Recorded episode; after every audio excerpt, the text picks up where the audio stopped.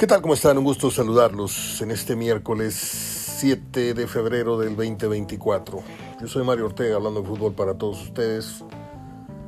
Como cada miércoles, martes, lunes, jueves y viernes. Ah, ¿verdad? Lo dije todo al revés.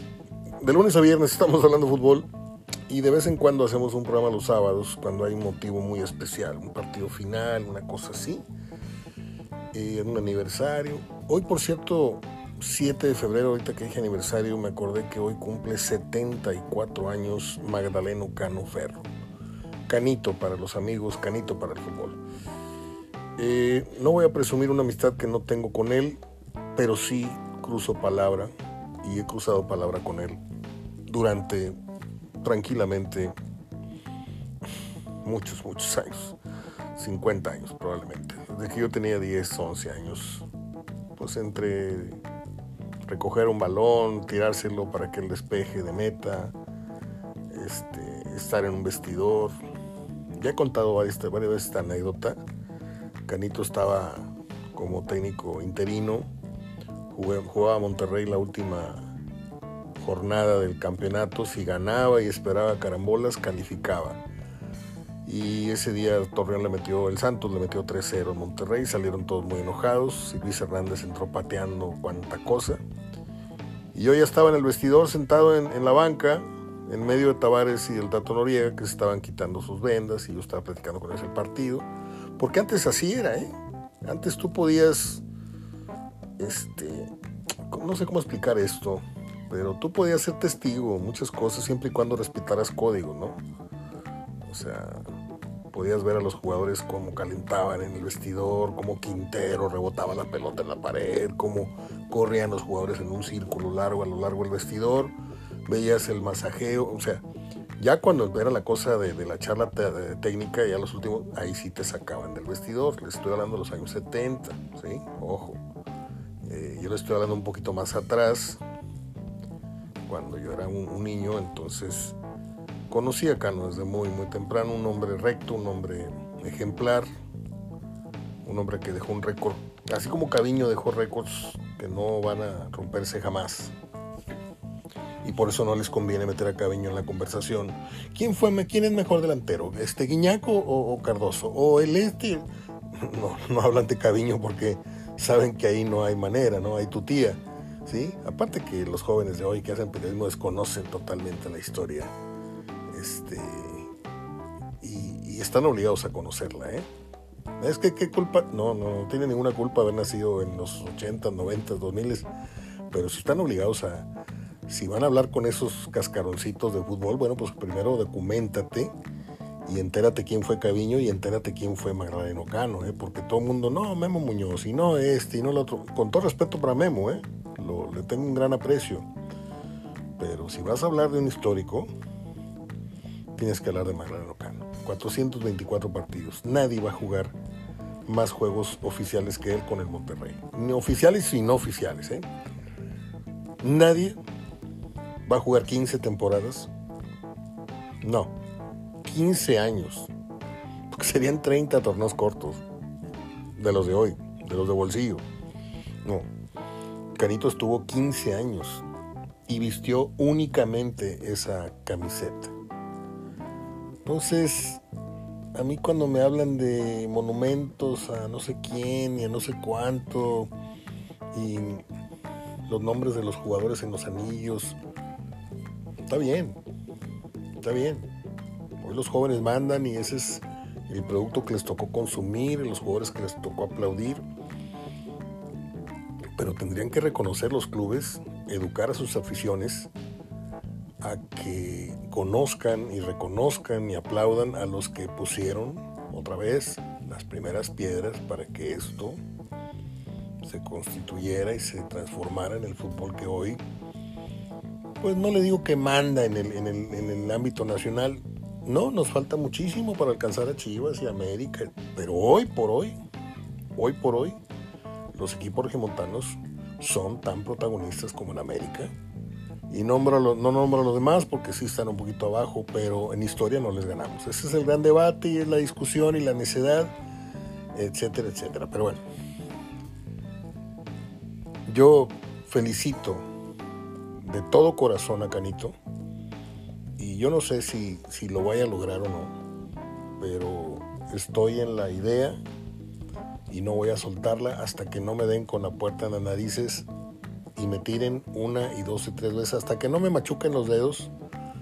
Yo voy a tratar de intentarlo y máxime ahora que está el Tato Noriega como presidente, que es con el que tengo pues, muchos años también de conocerlo. Estuvo conmigo en radio, hablando varias veces de fútbol. Grabamos un comercial de Pizza Hot juntos, juntos. En fin, a ver si me compra la idea no le va a costar un 5 al Monterrey, un 5, más que hacer un hoyo ahí en, algún lugar del estadio para poner el pilar o la base de lo que va a ser la estatua o el busto de Canito. Ya tengo quien le haga eh, ese, trabajo. Este, ya nada más falta el recurso, juntar el cobre, las llaves o lo que... Yo no sé. Lo único sería la autorización del Club de Fútbol Monterrey para poder instalar, repito, no sé si una estatua no sé si un busto porque Canito se lo merece. No hay un jugador, ni viene en camino un jugador que vaya a igualar lo que hizo Cano. Ahora, si hablamos de, de, permanencia, bueno, nadie como él. Y si hablamos de calidad, en la lateral, Cano debe de estar, independientemente si jugó 5, 10, 15 años, Cano era tan bueno como Alejandro Izquierdo, ¿eh? que en paz descanse, que también lo acaban de, incluir en el anillo este de las leyendas en el estado universitario. Entonces yo quería nada más, este, sin levantar por madera ni nada, simplemente decirles que Canito hay que, hay que, no puedo decir la palabra, pero hay que fregarse, ¿sí? Hay que fregarse y también es un coscorrón para estos blogueros nuevos que, escriben y hablan de fútbol al tarugo, que se documenten, ¿sí?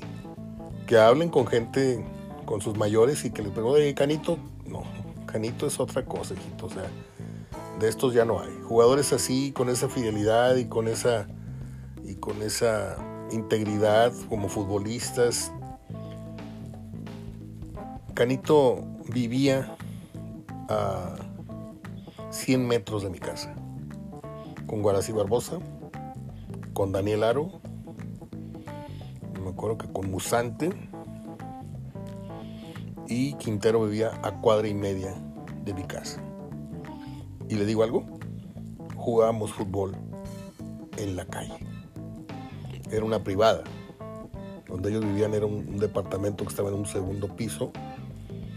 Ahí hospedaba o ahí, instalaba Monterrey los jugadores foráneos cuando llegaban al equipo.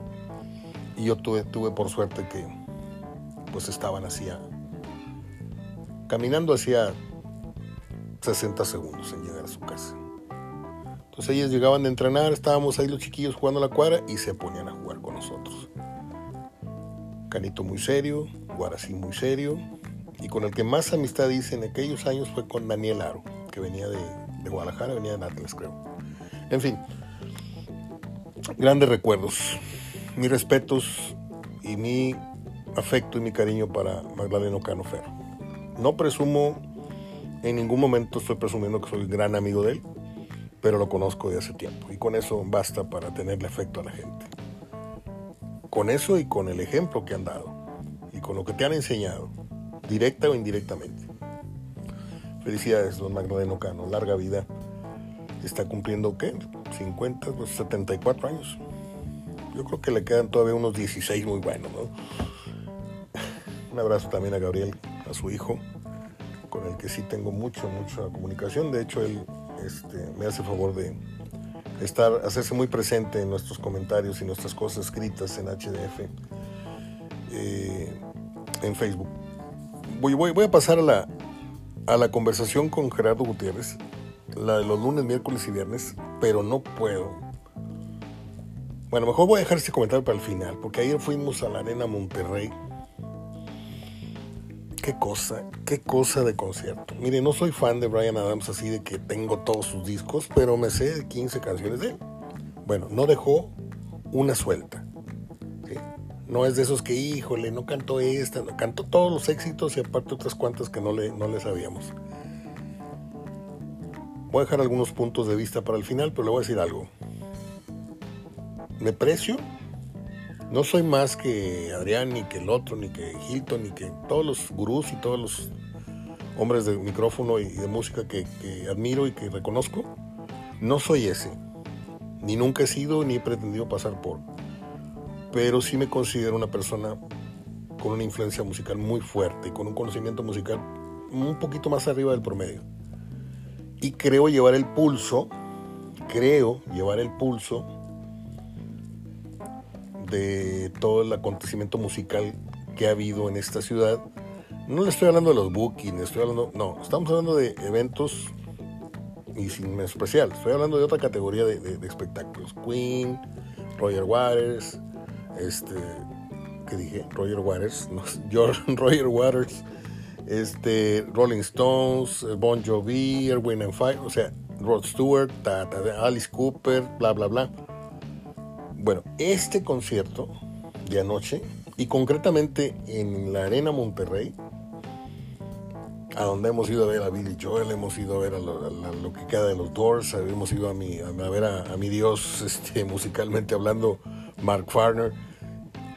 Está en el top 3 de los mejores conciertos que he visto, si no es que globalmente aquí en Monterrey, incluyendo lo de Queen, incluyendo todos los que ya mencioné. Es, fue un concierto emotivo, electrizante, sin fallas de sonido, perfecta iluminación, un, auditorio lleno y muy efusiva la gente, cosa que no es muy común. Aquí no hay mucha cultura del concierto. ¿eh? Acá la gente se prende si van a ver a pesado y si van a ver a intocable, pero cuando está es un evento internacional como que no saben todavía. Eh, por eso ayer Brian Adams se despidió con mucho cariño y dijo que amaba a nuestro país. No lo dijo como un artista más, dijo que en verdad quería mucho a este país y que tenía muchas ganas, pero su representante no había logrado aterrizar las fechas, bla, bla. Ya me extendí demasiado, perdóneme, pero esto, con esto quería cerrar, pero no me lo pude aguantar. Con esto quería cerrar el programa. Uno detecta cuando el artista está bloqueando, cuando está diciendo las cosas por decir. Este, y otra de las cosas que me impresionó mucho, lo, lo mismo pasa con Rubén Blades. Rubén Blades alcanza los mismos tonos y tiene la misma tesitura de voz como cuando grabó Pedro Navajas. Y eso hace ya 40 años, ¿no? Bueno, Brian Adams tiene la misma voz, aguardientosa, pero a la vez muy, muy, muy melódica, muy... Y cantó temas muy suaves y cantó temas, pues no le voy a decir que rock pesado, pero cantó temas de rock muy buenos. Este, yo salí extasiado de la velada, la velada de anoche. Fue realmente una experiencia que no me esperaba. Sí sabías que ibas a ver un artista con muchos éxitos y hasta ahí, ¿no? Que tampoco soy fan, así que tengo toda su música, ya les dije.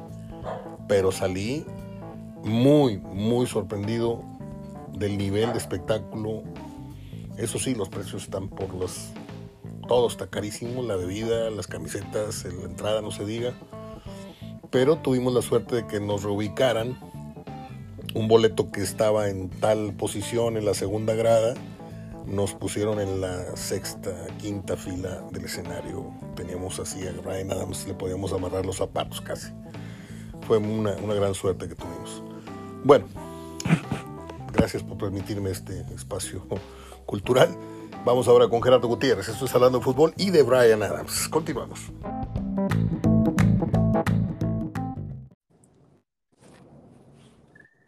Bien, ya estamos acá con Gerardo, habiendo iniciado el programa hace unos minutos para hablar del concierto de anoche y del festejado del día, con el, quiero, con el que quiero rebotar algunos comentarios antes de entrar a lo que tenga Gerardo en la agenda, que es el partido Monterrey y todo lo que viene este fin de semana, etcétera. Gerardo, ¿cómo estás? Saludo, a la vez te comento. Hoy cumple 74 años Magdaleno Cano Ferro. No sé si ya tuvimos la oportunidad el año pasado de platicar esta fecha, pero siempre creo que es bueno hacerle un homenaje el día de su cumpleaños, ¿no? ¿Cómo estás? Sí, ¿qué tal, Mario? ¿Cómo estás? Buenas tardes. Sí, pues que digo, uno de los referentes de aquellos años que, que poco se recuerdan porque fue hace mucho y ya los aficionados al fútbol de hoy son nuevos. Claro. Pero les interesa poco la historia, pero pues el, de los top 3 de jugadores con, con más partidos en el Monterrey, ¿verdad? Entonces... El número uno. Eh, ¿Mande? El número uno. Creo que es el número dos ya, Mario. No me acuerdo quién es el uno. Leí ahora que fue Cano a, a, que lo llevaron a la junto con Pepe Sánchez. Este, no me acuerdo, venía en la reseña qué jugador ya es el de más partidos, te lo voy a checar, pero creo que es el número dos. Por favor, este, porque el que le seguía era, Arellano, no puede ser que alguien haya rebasado a Arellano y acá no. Sí, sí, sí, te lo voy a checar, pero sí este, tenía el dato de que ya era el segundo. Yo también traía la impresión de que era el primero, pero este, parece ser que ya hay otro jugador. Pues hasta que no me lo, te lo voy a respetar mucho el comentario, pero hasta que no me des el dato, yo voy a seguir considerando a Cano como, como el jugador con más partidos, pero independientemente de eso, Gerardo, vamos a poner que fue el 1, fue el 2. Nadie ha jugado 15 años con una sola camiseta y menos en el ah, no. no. definitivamente. No, ni, ni va a haber ya. Ni va a haber, exactamente. Ya se acabaron los de la América. la gente, la gente se estar rascando la cabeza ahorita porque todo lo que acabas de comentar, y yo lo tengo años diciendo que tú y yo nos parecemos mucho en muchos puntos de vista, como podemos coincidir con muchos aficionados, pero tú y yo decimos casi lo mismo. Y lo quise decir yo anteriormente porque sabía que venía este tema contigo y estás coincidiendo conmigo en todo, en todo lo que hemos señalado, porque nos conocemos desde hace mucho tiempo. Repito, este, nadie va a igualar a eso. Y también apunté, ¿por qué no meten en la conversación a Caviño estos nuevos analistas de pacotilla? Pues porque no les interesa documentarse, porque con el pretexto de que no lo vieron, ¿sí? No saben quién fue Caviño, pues ellos agarran de Cardoso para abajo, ¿me entiendes? Sí, sí. ¿Quién fue Cardoso y fue que quién, es mejor, Cardoso o Guiñac? No, espérame, mete a, Caviño y se acabó, se acabó la fiesta. ¿sí? Siete títulos de goleo, cinco consecutivos, 312 goles, háganle como quieran. Es que Guiñac llegó tarde, es que será tu tía, pero no va a alcanzar ni, ni a Cardoso ni a, menos a Caviño. Y no creo que venga en camino un, fenómeno y ya las condiciones del fútbol actual ya no permiten por este chapulineo y por estas situaciones de no creo que, creo que tú y yo vimos y muchos vimos un, un, cometa futbolísticamente que no va a volver a pasar por el fútbol mexicano que es un futbolista de 312 goles Gerardo. Sí no ya no ni jugadores como te digo de tanto y, y era y fíjate que eran 312 Mario de pura liga y liguilla. O sea, no había, había poco, en esos años se interrumpió mucho la CONCACAF, la Liga de Campeones. No había eso de que en diciembre el campeón con el campeón del campeón del campeón, este, ese tipo de partidos que también los cuentan, ¿verdad? Los que se van a jugar en el, en el verano antes de la pretemporada para que los directivos convivan allá en Los Ángeles y todo, con ese pretexto. Este, pero ya no hay tantos, era liga y liguilla y se acabó. ¿verdad? Que eran temporadas largas, pues sí, pero es como si fuera ahora, ¿verdad? Es decir, una temporada, eran temporadas largas, pero pues es como si juntaras dos chicas, ¿verdad? Tal vez, tal vez estamos olvidando que se jugaba Copa, ¿no? Eh, pero se interrumpió también, Mario, mucho tiempo. La Copa. se jugó, pero se jugó. Se jugó, sí, se Un jugó. tiempo se jugó y otro tiempo se interrumpió. Ya. Yo recuerdo a Caviño jugando la Interamericana, por ejemplo jugó contra el, Nacional de Montevideo, me acuerdo perfectamente. Cuatro, cinco fases, este, pues realmente, digo, hay más partidos ahora. Sí. En, en ese sentido que los que había antes. ¿eh? Estoy totalmente de acuerdo. Hoy, hoy es más fácil. Este, bueno, mejor no entro en ese tema. No, y antes accedía el campeón y ahorita accede que el campeón, también el que hace más puntos. Fíjate cuántos hay ahorita en la CONCACHAMPS. Hay seis equipos mexicanos. Cuando había habido seis. Es verdad, es verdad, porque hoy todo es negocio, ¿no? Le hemos copiado esa mercadotecnia al, al, fútbol americano de, los comodines y del repechaje y de no sé qué. Y, y por resulta ser de que la fase de clasificación, pues nada más quedan eliminados como cuatro o cinco, los demás todos avanzan con la etiqueta que sea, pero avanzan, todo el mundo avanza, ¿no? Este, cuando antes era pues, más selectivo el grupo de los equipos que pasaban a, competir por un título. Pero bueno, entonces coincidimos, porque aparte de la constancia de Cano, la fidelidad de Cano para con el Monterrey, el récord de partidos que dejó, etcétera, haya sido o no haya sido roto todavía, hablamos de que Cano fue un muy buen lateral, ¿eh?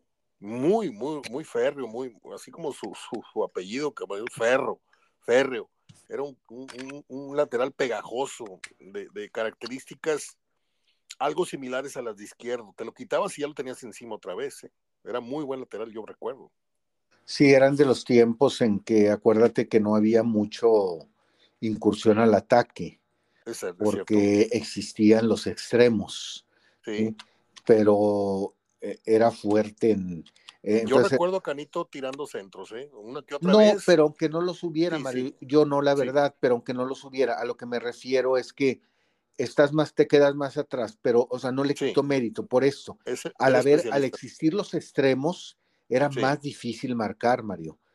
Sí. Que ahora, este, había, había extremos, pues, Romeo Corvo, digo, nomás por nombrar los de aquí, ¿verdad? pero nombra los del Cruz Azul y nombra, este, los de fuera, eh, realmente, pues, eran extremos, simplemente Eduardo Moses y, o sea, sí, sí había eh, extremos que era muy, muy difícil marcar, el Chaplin Ceballos y, y, que era más mérito para los jugadores que, que jugaban como laterales, ¿verdad? Sí, no, y te digo 20 así de memoria, te digo el Cocodrilo Valdés, te digo Buñante, te digo el Berna García, te digo Fernando Bustos, te digo Eladio Vera, este, te digo Borboya, el Cocodrilo Valdés, el Concho Rodríguez. Eh, yo, yo quedé enamorado de ese fútbol porque la posición que yo jugué por toda mi vida fue la de extremo derecho. Entonces me dio mucha, mucha tristeza, y esto es algo que nunca he dicho, cuando vi que se extinguió la posición que yo jugué. Hoy no hay extremos.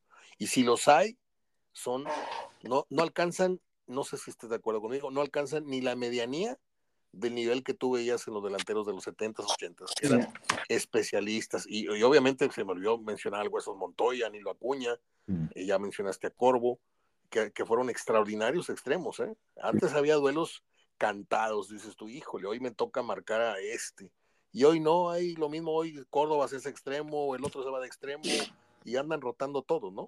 Sí, ayer escuchaba un muchachito, este, no sé, no sé en qué estación, no, la verdad no sé en cuál, este, comparar a, pero no era la, la, digo, por eso digo que no sé en qué estación, eh, pues poniendo por encima a Jesús, Jesús Arellano de, de, del Huesos Montoya.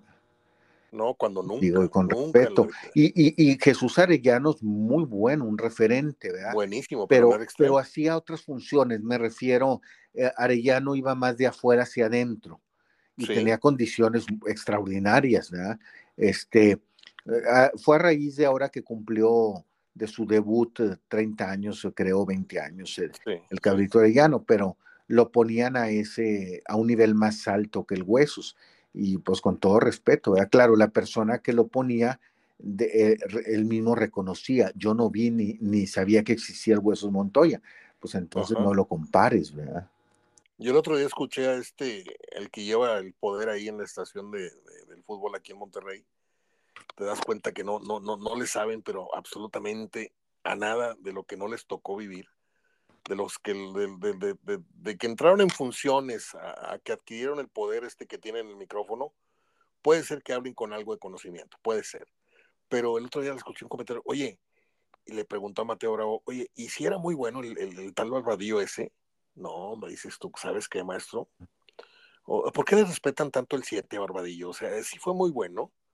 Oye, ¿y cariño realmente es todo lo que dicen? Porque yo, y dices tú, no, ¿sabes qué? Este, no es pecado haber nacido en los 80 ni en los 90, no es pecado. No, no, no.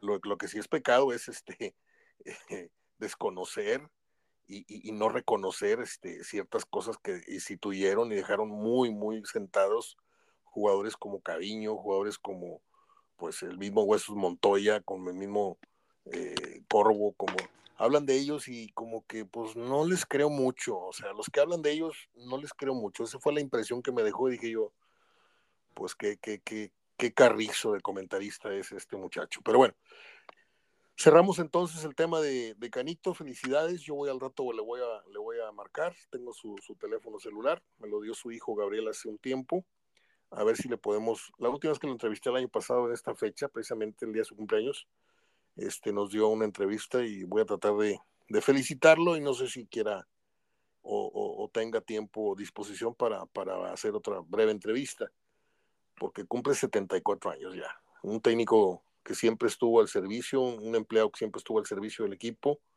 fue no sé qué tantas veces técnico interino, y pues no, no, no tuvo suerte y a lo mejor su temperamento muy calmo, esto, lo otro, le, le, causó una impresión de que era un técnico muy, muy blando, le faltó carácter. la leyenda está urbana cuando lo que le sobraba a Canito era carácter, ¿eh? que no lo demostrara, no lo manifestara en la banda como a la gente le gusta hoy día, los técnicos exagerados, de como dices tú, los manotazos y esto y lo otro, muy Piojo Herrera, es otra cosa, pero Canito tenía su, su, genio, ¿eh? tenía su, su, su carácter muy, y lo tiene muy, muy asentado. Bueno, Gerardo, háblame, yo, yo me fui a la Arena Monterrey, yo no vi el partido de Monterrey contra el Comunicaciones. Este, ¿Qué me puedes decir? Monterrey 4, Comunicaciones de Guatemala 1, y luego háblame de estas imágenes que ya no deberían espantarnos, pero los que no hemos perdido la capacidad de asombro, sí nos, sí nos este, sorprendemos del del nivel de violencia que ya escaló en el fútbol. O sea, vienen pateando entre, ¿cuántos son? ¿10, 15? A un aficionado seguramente del Monterrey, ¿no? Sí. Sí, Mario, mira, ese tema, este... Está muy gastado, ¿viste? Sí, sí, este, como te digo, se arregla con unos globos y un discurso que escriban eh, y queda todo solucionado, ¿verdad? Eh, era, era momento de esperar el siguiente. Pero me hablas tú, pero me hablas tú de que hay dos, dos, dos muchachos muy graves. Sí, sí, sí, claro. Y mira, ¿sabes lo que me sorprende a mí, Mario? Ya no, ya no esto de la violencia. Eh, ¿Qué cosa? Un partido, primero lo vas a resolver aquí. La vuelta es aquí. Allá es el de Aguida. ¿sí? ¿A qué van? El primer partido, primera fase. Guatemala. Eh, mes de febrero, empezando febrero, no tan cerca de vacaciones de Navidad, ya, ya viene la Semana Santa. Esta gente que ves en los videos, ¿estás de acuerdo que no va a culturizarse? No, es gente... ¿De dónde sacan el dinero, Mario, para hacer ese viaje? Te, voy a ser sincero, Mario, te voy a ser sincero, yo no lo tengo. Yo no lo tengo. No, no, y, cuando hablas de o de clubes. Lo, lo, tengo, Mario, para dejarlo para algún juego. es decir, si tú me dices ahorita. se van hasta Arabia. Mira, este, mi esposa anda en Guadalajara ahorita, anda, anda visitando a su mamá. Yo no fui, Mario, porque tenemos que ir en abril, principiando abril, a una boda. Entonces, el dinero que tengo es para, pues para esa boda. Entonces le dije a ella, mira, vete tú sola, ahorita tenemos para un boleto, ¿sí? Y ya en abril, pues tenemos para dos boletos, ¿sí? Entonces vamos a dejar mi viaje para abril, porque pues hay que ir a la boda de, su sobrina, ¿sí? Y entonces ella anda ya porque, porque completamos para un boleto, ¿sí? Y ya tenemos, como quiera Mario, los boletos eh, separados para el mes de abril. ¿Cómo le hace esta gente, Mario, para ir a un lugar eh, que no te llama la atención? O sea, si tú tienes un dinero limitado, dices esto o esto, o sea, te llama la atención Guatemala, empezando febrero, entre semana.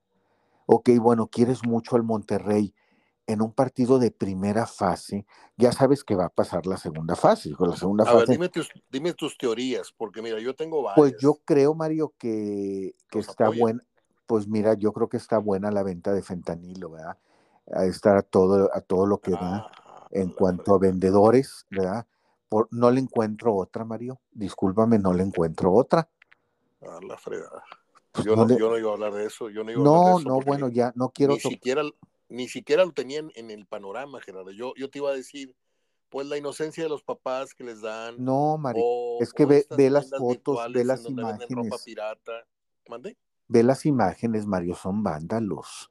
Ya lo sé. Son vándalos. Y, y un vándalo, Mario, pues no gasta su dinero, se queda mejor hacer lo mismo aquí, aquí por la calle, por Colegio Civil y el Mercado Juárez. ¿sí? no gasta y se sube un avión hasta Guatemala en un partido de, de 16 avos de final de ida. ¿Sí? Déjalo para octavos, Mario, y vas a lugares más bonitos, vas a Cincinnati, vas a, o a Nashville, Te voy a decir algo. Ah, yo con todo respeto te voy a decir algo. A ti te falta barrio, porque yo ando más en la calle. Yo conozco el mercado fundadores, conozco esos lugares a donde voy de repente a cortarme el pelo por 50 pesos, porque ahí tengo 10 años con mi, con mi peluquero y me lo deja como yo quiero. Y hay una peluquería de puros chavos banda, ¿sí? Entonces, tienen el local más grande del mercado fundadores, es una peluquería, ¿sí? Sí. El corte te lo hacen en dos patadas, Gerardo. En 10 minutos ya te paraste, ¿no? Bueno, el corte te vale 160, 140. Cuando el peluquero con el que yo me corto el pelo de 40 ha subido a 50 y ahorita cobra 60. Los últimos 5 o 7 años. Bueno, esos chavos rentan a su vez varios locales en donde venden la ropa de libres y locos. ¿sí? Y a esos les doy les concedo el beneficio de la duda de que generan su propio recurso para viajar, porque tienen, yo no sé si autorizado o no autorizado por el club, pero tienen centenares de camisetas negras que dicen libres y locos, y la cara de Gaitán, y la cara del Divino, y la cara de Guiñac, y un montón de, de, merchandising que les llaman, ¿no? Las camisetas. Ok. En las redes sociales ves muchas tiendas que venden ropa pirata en Monterrey, que son de esos mismos grupos, ¿sí? Por eso les concedo a un cierto sector de esa gente que viaja la capacidad y el ingenio para hacerse recursos, pero hay otro sector que no pertenece a esos grupos que, juntan ese dinero y yo no consideraba eso que estás diciendo, eso, eso también lo debo de, de, reconocer que no lo tenía yo en mente y que tienes toda la razón, o sea, se maneja droga, es gente no muy inteligente porque pues tenemos claro, Gerardo, no sé si lo aceptes o no, pero a veces cuando tú y yo hacemos una cobertura que íbamos a un mundial, pues aprovechabas para pasearte y para conocer y para culturizarte y para esto. Esa gente, habiendo mucho que conocer en Guatemala, porque también tienen sus ruinas y tienen su historia, tienen sus lugares, gente que ha ido a Guatemala me dice, Mario, tienes que ir, o sea, no es así lo que uno piensa. También tiene sus lugares, tus encantos, pero hay que ir instruido, hay que ir con documentación para decir, tengo que conocer esto, esto y esto es lo único que vale la pena, esto es a lo que voy. No, la gente va al partido y van a ver con quién se pelean. Ese, ese, ese es el motivo de su viaje, ¿no? Sí, porque mira, yo la verdad digo, para ir a, a poder caer en ese tipo de peleas, de provocaciones callejeras, este, vuelvo lo mismo, partes del punto que no es gente que dice, voy a viajar, voy a ver un juego y voy a conocer dos, tres días el país o la ciudad, ¿sí? Es gente que va a lo que va, nada más al partido y se regresan. Entonces dices, realmente gente, porque lo ves en los videos, Mario, de esas condiciones, ¿sí? de dónde sacan dinero, porque estos volverían a viajar en octavos de final y en cuartos de final. Pues, ¿De dónde sacas para cuatro partidos en dos meses, Mario? Sí, y, deja tú eh, ahí, cuando tienes dinero, como ahorita el ejemplo que te ponía de la boda, bueno, seleccionas, eres selectivo. Yo digo, ¿sabes qué? Pues me espero, me voy a Cincinnati y a Nashville y veo octavos de final. ¿Sí? pero porque sabes que es un torneo largo, es un torneo que, que sabes que la primera fase la va a pasar, este, y si no la pasa, bueno, era Guatemala, no es un país tan atractivo, ¿sí? O no es un país nada atractivo. Me refiero para decir, en pleno febrero, eh, entre semana voy a ir. Sí. Me lo tomo en una Semana Santa o algo. Por eso dices tú, ¿con qué facilidad obtiene el dinero? Yo me acuerdo mucho de ti cada vez que hay un asunto de estos y cada vez que se da la, llegada o la despedida de un jugador, dices tú, pues sí, pero ¿qué no deberían estar trabajando? ¿No deberían estar estudiando? No van a recoger ni a sus familiares, lo has dicho tú. Y, y, y si te quedas pensando, ese sector de la población, ese segmento, pues gente desocupada Pues sí, pero también este, ¿tú crees que tiene los recursos para estar desocupada? ¿O de dónde vienen los recursos? Exacto. Sí. Sí, este, y hay otra cosa. Es un tema de nunca acabar, ¿no? Sí, y hay otra cosa que viene, Mario, y, y también tiene mucho que ver y tiene mucha lógica este, de esta situación. Generalmente en los países que pasa esto, en los estadios, en el fútbol, generalmente cosas tan, tan drásticas. Voy a hablar de América, no sé cómo estén muchas de las leyes en Europa, en África, en Asia, pero vámonos a toda América, desde Canadá hasta Patagonia y hasta, hasta abajo, ¿verdad? Generalmente ese tipo ocurre donde hay leyes corruptas, donde hay autoridades corruptas, donde no hay leyes que se apliquen, hay leyes que están pero no se aplican, porque que se vayan a, Cincinnati, que se vayan a Nashville, que se vayan. Allá hay otro tipo, se dan otro tipo de problemas. Yo digo que no los haya. Y se dan situaciones muy fuertes como en las escuelas, como se da ya las cuestiones de, alumnos armados y, este. Pero, pero que se vaya esta gente a tratar de eso, hacer en las calles cerca del estadio de Cincinnati, cerca del estadio de Miami, ¿sí? No regresan, Mario, se quedan e, en la cárcel, ¿sí? Entonces lo hacen en países como México. México es un país muy propicio donde te muevas desde arriba hasta abajo, donde las leyes son corruptas, donde las autoridades son corruptas, donde las leyes no se aplican. Entonces también eso, eh, quieras o no, Mario, es un limitante o es algo que no ayuda del todo el fútbol. Hablo a directivos, hablo a clubes, ¿sí? que no sancionen correctamente, ¿no? Que no sancionen, porque mira, esto que ocurrió ayer en Guatemala también fue en las calles, fue una cuadra del estadio. Sí. Entonces ahora resulta eh, eh, que lo que, que ahora los clubes se tienen que ir a agarrar, no sé, como le hizo en el Mundial de Italia, que todavía estaban los hooligans, como le hicieron en, en Palermo y Cagliari. en Palermo le jugaron, que agarraron cinco kilómetros a la redonda. Eh, o sea, los días de juego, Mario, a mí me tocó. Este, estaba cercado todo. Estaba cercado cinco kilómetros. O sea, tenías que caminar, Mario, cinco kilómetros a un estadio. Los filtros eran cuadra tras cuadra. Sí, porque, porque no podían. Entonces, eh, realmente ese tipo de situaciones el fútbol no puede dar hasta allá, Mario. Mira, simplemente lo que está ahorita. Eh, juega Tigres en Torreón, ¿sí? Uno espera que haya gente sensata, gente inteligente, eh, y que diga, bueno, después de lo que ocurrió en Torreón, no voy a ir. Pero hay gente, Mario, que va a ir. Porque hay gente, hay gente que así vive, o sea, su vida es arriesgar su vida todos los días de la manera más bruta y va a ir. Pero luego, entonces dicen, dicen las autoridades, lo que voy a hacer es, eh, voy a poner un filtro en Saltillo y otro antes de llegar a donde hacen los vinos, este, eh, a Parras. A Parras, ¿sí? Entonces, y, no van a entrar placas de Nuevo León. Entonces, si yo voy el sábado allá, Mario, a, pero no al fútbol, voy a Saltillo, voy a, Parras, entonces no puedo ir, porque en Torreón juegan los Tigres. Sí. Y a mí no me gusta el fútbol. Claro.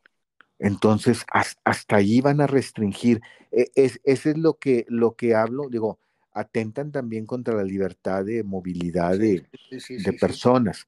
Eh, por no pero como quieren en el estadio están los desmanes y en la puerta del estadio están los desmanes. Eh, entonces hay autoridades, Mario, que no quieren colaborar con las leyes, que no quieren colaborar con la aplicación fuerte de la fuerza pública, porque tú dices, es culpa de la directiva, por ejemplo, que entre gente a los estadios porque entra, Mario, drogados o con droga, ¿sí? pues tendría que estar en cada puerta, Mario, en una el Tato Noriega y en otra Filisola y en otra Culebro, pues para que no dejen entrar. Es la única manera.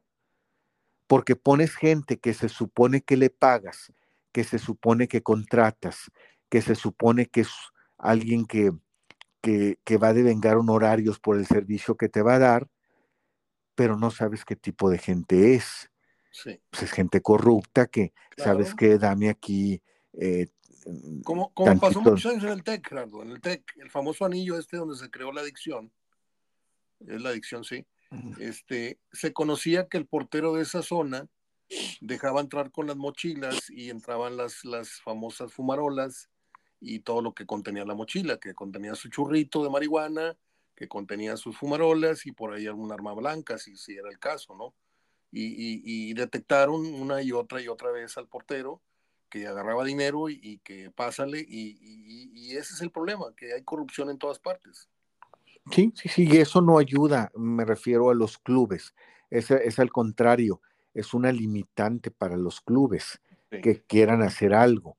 Por, por ejemplo, el caso de Torreón, y ahora es el caso de ayer, entonces que obliga a los clubes a pedir eh, permiso para ellos mandar eh, dos kilómetros a la redonda, pues no te lo van a permitir, Mario. No, no. Mira, no te lo permiten, Mario, ni en el Jalisco, donde quedó, donde sales por la puerta de, de Sí. un costado y enfrente de la calle están las casas Sí, y no te permiten que le restrinjas a la gente que vive ahí que pase. Oh. Es más, ni siquiera, yo, yo una vez lo hice, ¿sí? Yo dejaba mi carro con un vecino ahí cerca del, del estadio Jalisco ahí, por Eh, la, colonia- ahí por la Avenida Independencia, ¿no? sí, por la avenida y no me dejaban entrar y me decía eh, eh, este, eh, el señor Guerrero, me decía, el señor Guerrero me decía, diles que vienes a una fiesta de cumpleaños de, de, de- de la familia. Y le decía, y no, no, no puedes pasar. Entonces venía caminando él, caminaba una cuadra y le decía al policía, ¿sabes qué? Es que tengo una fiesta y no le puedes, pe-". y, y pasaba, porque no le podían impedir porque él vivía allí. Entonces imagínate si la autoridad o los clubes no podían restringirse una cuadra a la ronda, imagínate un kilómetro dos kilómetros. Esa es cuestión de las autoridades, dejar pasar o no dejar pasar o los filtros. Entonces, si a ti, ah, Gerardo, si a ti un día te hablara el club, de- ah, vamos a poner que un día se le ocurre, yo creo que no, pero si algún día se hiciera un comité para asesores, para tratar de solucionar el problema de la violencia gradualmente, no de golpe, esto no se va a solucionar de golpe y porrazo, tienen que aplicarse gradualmente medidas conforme se vaya viendo el acierto y el error. Yo siento que no han aplicado en nada, han, sido puros enunciados, pero no, como lo has dicho N veces, no va a pasar nada, porque no ejercen la autoridad. Al que arrestan lo sueltan a las 24, a las 48 horas, no hay sanciones, no hay condenas, no hay nada, ¿sí? Pero si a ti te pidieran opinión, ¿cuáles son tus, tus puntos eh, principales a, a- a- operar, a, a- a adoptar medidas nuevas? ¿Cuáles serían? Pues mira, ¿Qué se te ocurre? Lo primero es eh, que las autoridades no colaboran. Tendrían ellos que forzar más para que esas leyes contra la violencia en los estadios y todo realmente se apliquen. Ajá. Eso es lo que puede hacer o forzar un poquito por medio de las empresas que, que son dueñas o que administran los equipos, pero hasta ahí puede hacer, hasta ahí. En la cuestión de clubes, Mario, en la cuestión de clubes, eh, yo creo que empezaron mal desde el momento, mira, yo compré mis abonos cuando, voy a hablar de los rayados, ¿eh? Cuando abrieron el estadio nuevo. Yo no pude comprar, Mario, eh, con amistades que pudieran comprar a un lado porque todo lo hacías por sistema y el sistema te arrojaba un horario en que podías ir a hacer tus, tu, compra de abonos. Entonces, a mí me arrojaba, no sé, día 25 a las 10 de la mañana y a lo mejor al vecino que se sentaba en el té conmigo le arrojaba día 30 a las 4 de la tarde. Cuando llegaba ya no estaban los lugares de alrededor disponibles. Claro. Ahí empezó mal porque te pregunto, ¿y por qué la adicción sí encontró todos juntos? porque ellos sí pudieron, dicen, es que ellos pagan su abono, sí, porque sí pudieron conseguir en la misma localidad. Exacto. Si tú formabas parte de la adicción en el TEC, es muy buen punto. que también te arroje horario, que a Juan le arroje su horario y que a Pedro en la adicción le arroje su horario y a ver si encuentran juntos. Exacto. ¿Sí? Entonces, desde, ese momento ya hubo un, la gente que va en familia, que va con compadres y amigos, no te toca. Por eso, Mario, ves que faltan 20 minutos para el juego y el estadio está solo todavía. Porque ¿a qué me voy dos horas antes si no tengo con quién platicar a un lado? Sí. ¿Sí? Ya mi compadre que yo quedó ahí arriba y el otro quedó la, enfrente. la familiaridad que había en los estadios anteriores. Sí, pero ¿por qué la barra sí tuvo, sí pudo encontrar lugares juntos? Y eso delata la complicidad de los clubes. Claro.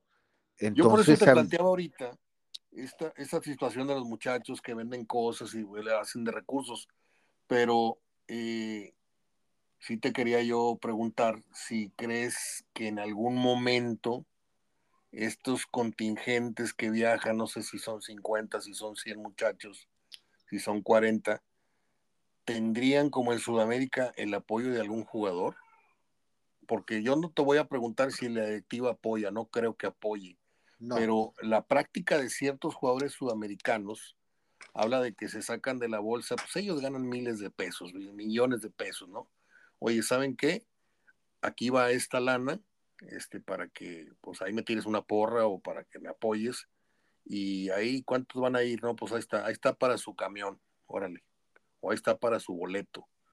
Pero yo sí creo que ahí deben de venir de ciertos eh, nombres que no se van a saber nunca, yo siento que sí ha habido un, recurso venido del club, o sea, sea jugador o sea algún directivo de segunda, tercera fila, este, así como hacen los gobiernos que tienen programas este, que no conoce eh, el ciudadano, dices tú, este, este presupuesto está dedicado para, para financiar tales operaciones este, de guerrilla en tal parte que no se sabe, el ciudadano no sabe que sus impuestos están siendo usados para operaciones secretas. Bueno, yo siento que así pasa, guardadas las distancias, así pasa con el, el, porrista oficial.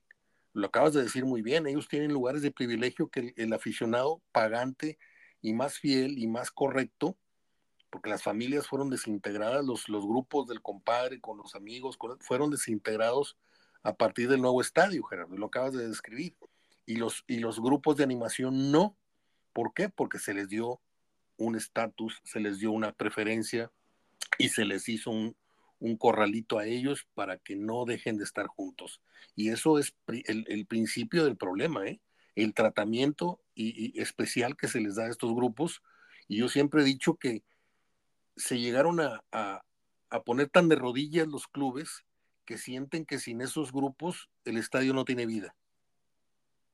Sí, quiere decir que lo aceptaste, ¿verdad? Como claro, tú dices. Claro, claro. Desde el momento en que ellos sí pueden estar juntos, entonces aceptabas el, el, que existiera una barra o el tener una barra.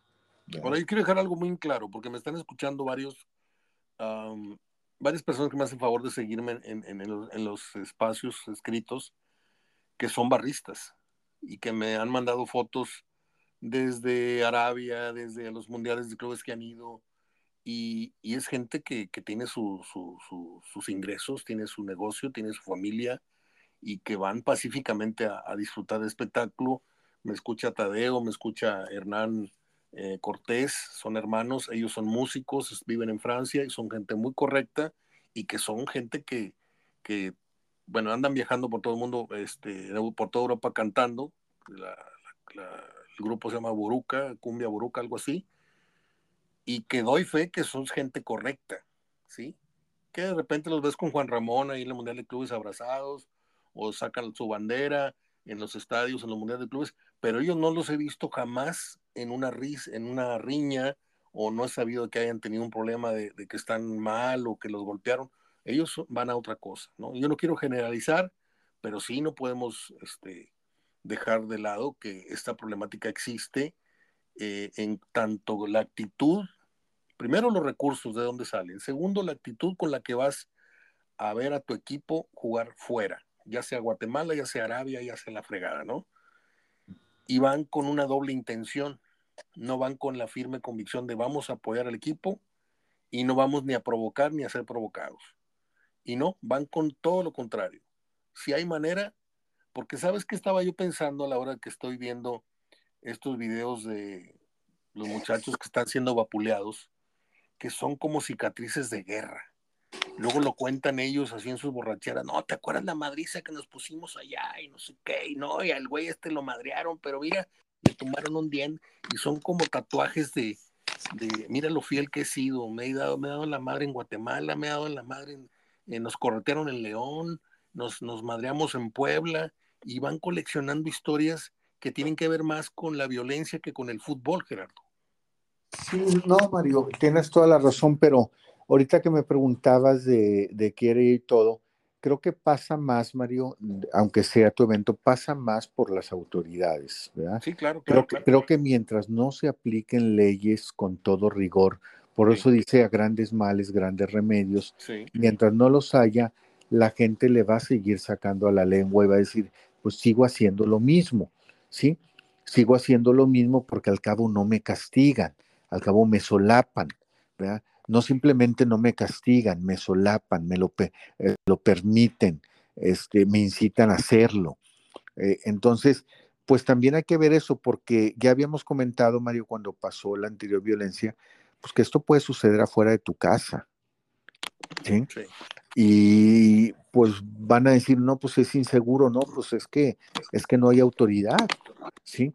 Entonces yo creo que lo primero que falta es eh, eh, la presión por parte de las directivas en el sentido, eh, y lo tienen, y tienen modo de hacerlo a través de las de empresas fuertes para decir, oye, las autoridades tienen que ser fuertes en las leyes, tienen que aplicarlas con todo el rigor, que realmente la persona pase 15 eh, años, 10 en la cárcel, que no sea de que lo pescan nada más porque es una situación mediática y lo sacan a la semana, ¿sí?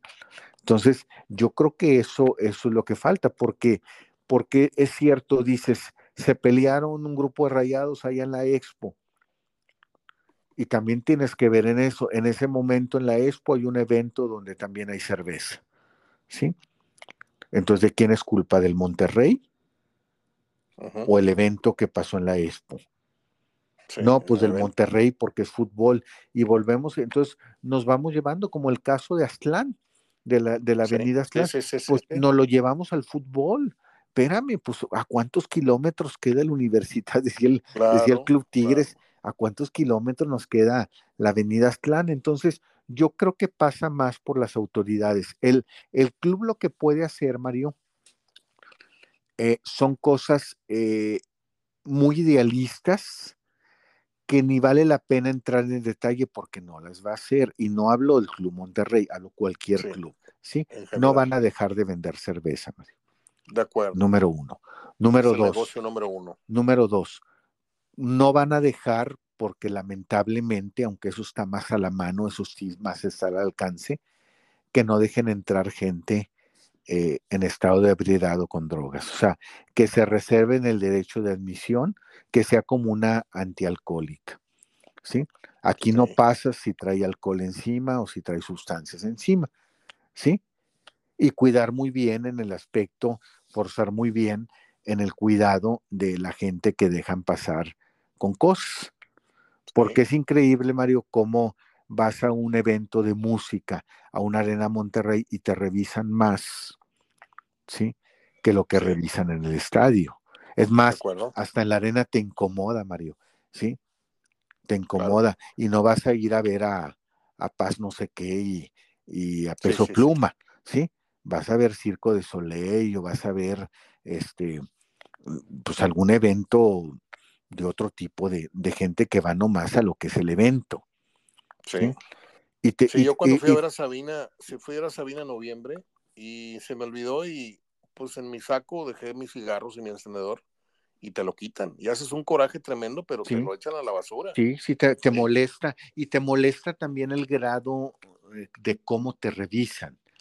O sea, la verdad, cómo te revisan. Este... Te dan una canaleada bárbara. ¿eh? Sí, sí, sí. Y, y, no lo hacen en el fútbol, Mario. No, no lo hacen en el, en el. Entonces, esa es la parte que tú dices, oye, pues, ¿por qué? ¿Verdad? Entonces, yo creo que, que los clubes tienen cómo cuidar su, su, este, su, pues lo más que pueden hacer en su estadio por evitar que entre este, este, tipo de gente. Pero insisto, en todos los estadios, te puse el ejemplo del Monterrey por ponerte un ejemplo, pero tú te vas al de Tigres y la barra también está junta. Claro. Y no me digas que ellos también consiguieron lugares juntos. No.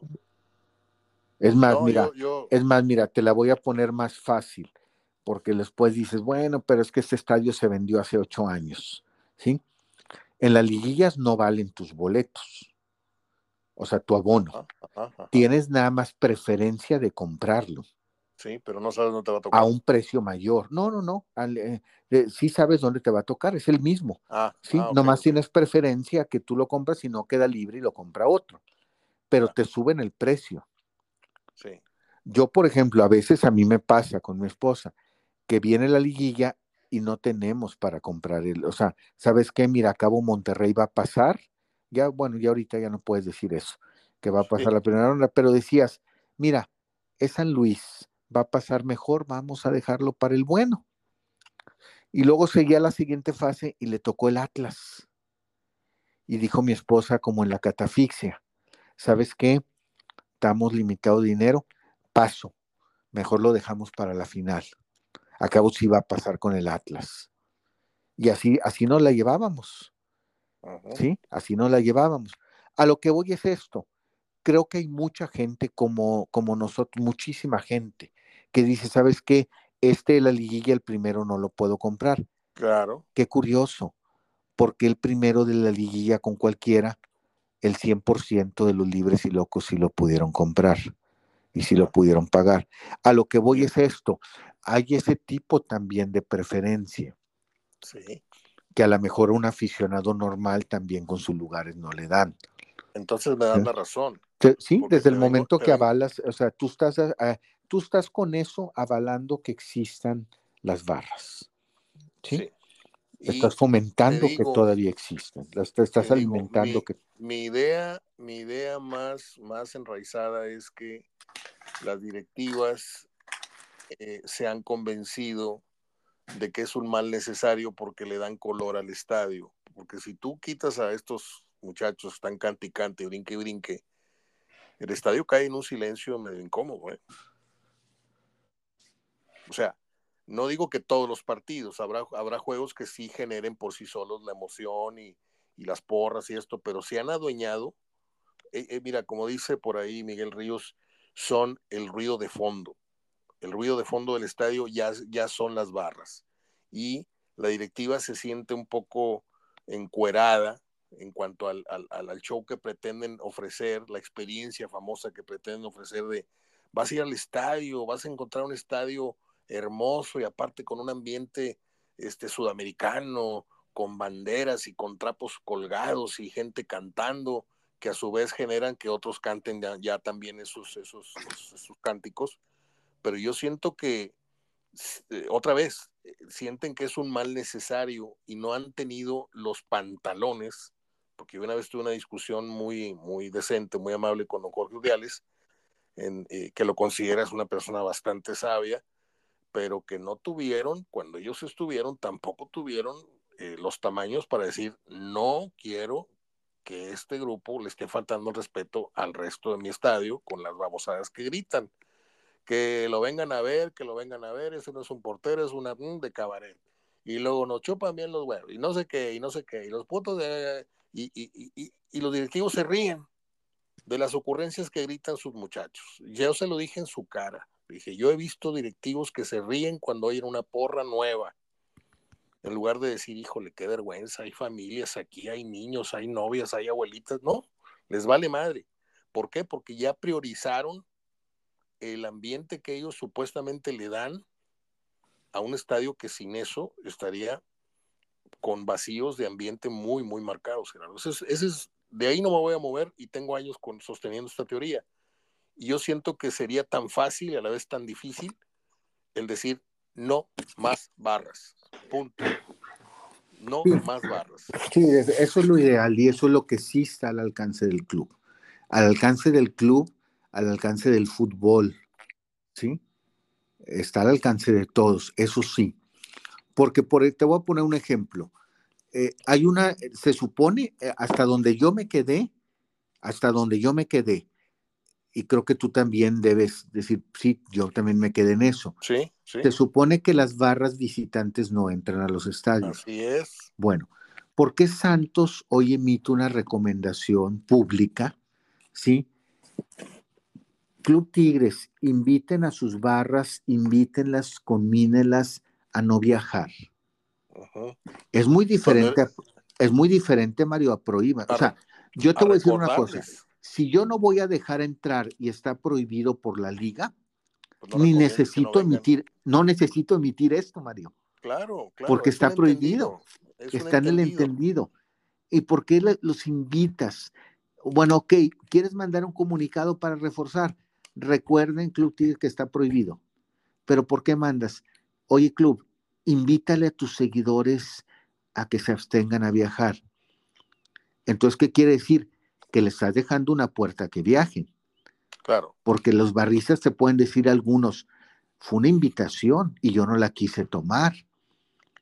No fue una prohibición, fue una invitación. Me invitaron y me recomendaron no viajar, pero finalmente la decisión la tomé yo y viajé. Entonces, ahí ves, Mario, que no hay una intención, y por eso hemos hablado mucho de ese tema, no hay intención de arreglar esto. Yo alguna vez lo escribí, te lo dije también, no hay ni, ni la voluntad, ni hay el deseo. Y cuando no existe la voluntad y el deseo de algo, pues no lo vas a hacer, ni vas a provocar que lo hagan. ¿sí? No hay voluntad y no hay deseo. Entonces, hay que mejor, Mario, acostumbrarnos y empezar, a lo mejor tú y yo y más gente, a, perder esa capacidad de asombro. Sí. Porque lo va a seguir habiendo, lo va a seguir habiendo. Eh, pero vete, eh, te decía de las leyes de, de si hacían los países o lugares más corruptos, porque que vayan a hacer esto alrededor de un partido de fútbol a Cincinnati, a, Nashville, sí lo pueden hacer, o sea, sí existe, sí se puede hacer. Sí, claro. Pero esa gente termina en la cárcel. Mira, un primo mío, hace muchos años, mi primo Babi, vivía creo que en Houston, y se equivocó de calle y se aventó 15 metros para meterse en una privada, se lo, aventó en contra. Y venía de una reunión y se había tomado dos cervezas. Tuvo que pagar cinco años con trabajos comunitarios y le suspendieron la licencia por todo ese tiempo. O sea, de ese tamaño son, son los castigos en Estados Unidos. ¿eh? Eh, hay un actor, se me acaba de ir el nombre, un actor de color que hizo la película con Robert De Niro que se llamó El o El Fan, eh, Wesley Snipes. Lo agarraron con una evasión de impuestos y lo metieron a la cárcel. A mí no me importa que seas figura en Hollywood, lo metieron a la cárcel y sale vestido de naranja y pagó no sé cuánto tiempo en la cárcel. ¿sí? A Winona Ryder la agarraron robando en una tienda y también la exhibieron, la metieron al bote y salió con una fianza. O sea, allá no hay tu tía. No, no, no hay tu tía. Y en los espectáculos me sorprende cuando de repente hay golpes en un partido de, de béisbol o en el fútbol americano, también hay de repente sus broncas, este, y son sancionados durísimo, ¿eh? durísimo. No vuelven a permitirles la entrada, le rompen el abono y te llamabas. Ahora eres fan de televisión porque no vas a volver a entrar al estadio de Green Bay, ni al estadio de los Vaqueros, ni al estadio de los Gigantes. O sea, nos falta también copiar muchas cosas buenas, porque hemos copiado el sistema de competencia argentina, hemos copiado el, el repechaje de los gringos y hemos copiado. Lo que no copiamos son las sanciones. No copiamos el que, el, mira, ni siquiera han copiado lo de los sultanes, hombre, lo hemos dicho muchas veces. Sultanes ha procurado siempre que su deporte no deje de ser familiar, aunque ya convirtieron, desgraciadamente, el béisbol en, una cantina previa y post partido, con estos espectáculos que no, no pretenden otra cosa más que estar vende y vende y vende cerveza, porque es la hora feliz antes del estadio, antes del partido, y el, el reventón después del partido. y todos alcoholizados de regreso a su casa manejando. O sea, vamos en contra de lo que promovemos. No queremos gente alcoholizada manejando y esta gente alcoholiza a cinco mil o a tres mil personas los que se queden al final. Y pues no creo que todos se vayan en Uber, ¿verdad? Todo el mundo tiene su carro estacionado ahí a las afueras del estado universitario. Entonces estamos siendo muy hipócritas, los clubes son muy hipócritas. Este, hablas tú muy bien los globos y las palomas y la paz y, y no la y no la promueves en verdad, no la procuras, no no no vas de frente contra el problema y bueno, este espacio siempre eh, ha, procurado y ha pretendido contigo, conmigo, primordialmente, eh, confirmar y reafirmar la postura y la indignación que nos provoca, aunque yo no voy a perder la capacidad de asombro, porque me va a dar mucha tristeza el día que uno de esos muchachos golpeados o muertos sea un conocido o un familiar mío. Sí me da mucha, mucha, mucha pena, porque yo tengo muchísima gente agregada, Gerardo, en las redes, tengo 7000 en uno, 5000 en otro, en, el Spotify muchos, y es gente que me dice, este, desde, desde gente que me dice que perdió su mujer, le mando un, abrazo a, a, don Erasmo, que le, le, mando un fuertísimo abrazo, perdí a mi mujer en el COVID, y luego el otro, perdí a mi papá en el COVID. Bueno, ahora en el tema del fútbol, no me ha llegado todavía, Dios gracias, el, el, el, el antecedente de que uno de sus hijos o uno de sus hermanos haya sido una de las víctimas en estas broncas. ¿Sí? Entonces me da mucho pendiente porque digo yo, ¿cuándo me tocará a mí la desgracia de, de, tener un conocido? No tengo un hijo mío, pues no tengo hijos de esa edad y la hija que tengo tiene 30 años, le gusta el fútbol, pero no viaja. Y aparte le va a todos los equipos, tiene camisetas del Pachuca, del Cruz Azul, del Atlas, de todo el mundo. Le gusta el fútbol como a mí en general. Pero bueno, Gerardo, hemos hablado a fondo de este tema que parece ser una botella sin, sin, fondo, pero tenemos que hablar del tema y, dejarle a, la gente, a la audiencia, nuestros puntos de vista, que creo modestamente son más serios y más acuciosos, más hondos que el promedio de los programas que tocan estos, estos temas. ¿eh? Y yo eh, creo, Mario, que también algo que pueden hacer los clubes, por eso te digo, hay una parte muy importante que no pueden hacer, que es la parte de prohibir no, no, no, de la parte que tienen que ver las autoridades. ¿verdad? Porque ellos no pueden cobrárselas por sí mismos, o sea, los clubes no pueden poner sus leyes, pueden poner sus reglamentos, Mario, pero esos reglamentos no te llevan a la cárcel, es decir, un club no te puede meter a una cárcel, son las autoridades, ¿sí?